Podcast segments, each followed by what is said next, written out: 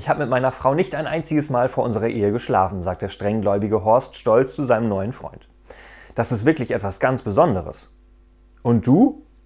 Ich weiß nicht. Wie hieß denn deine Frau mit Mädchennamen?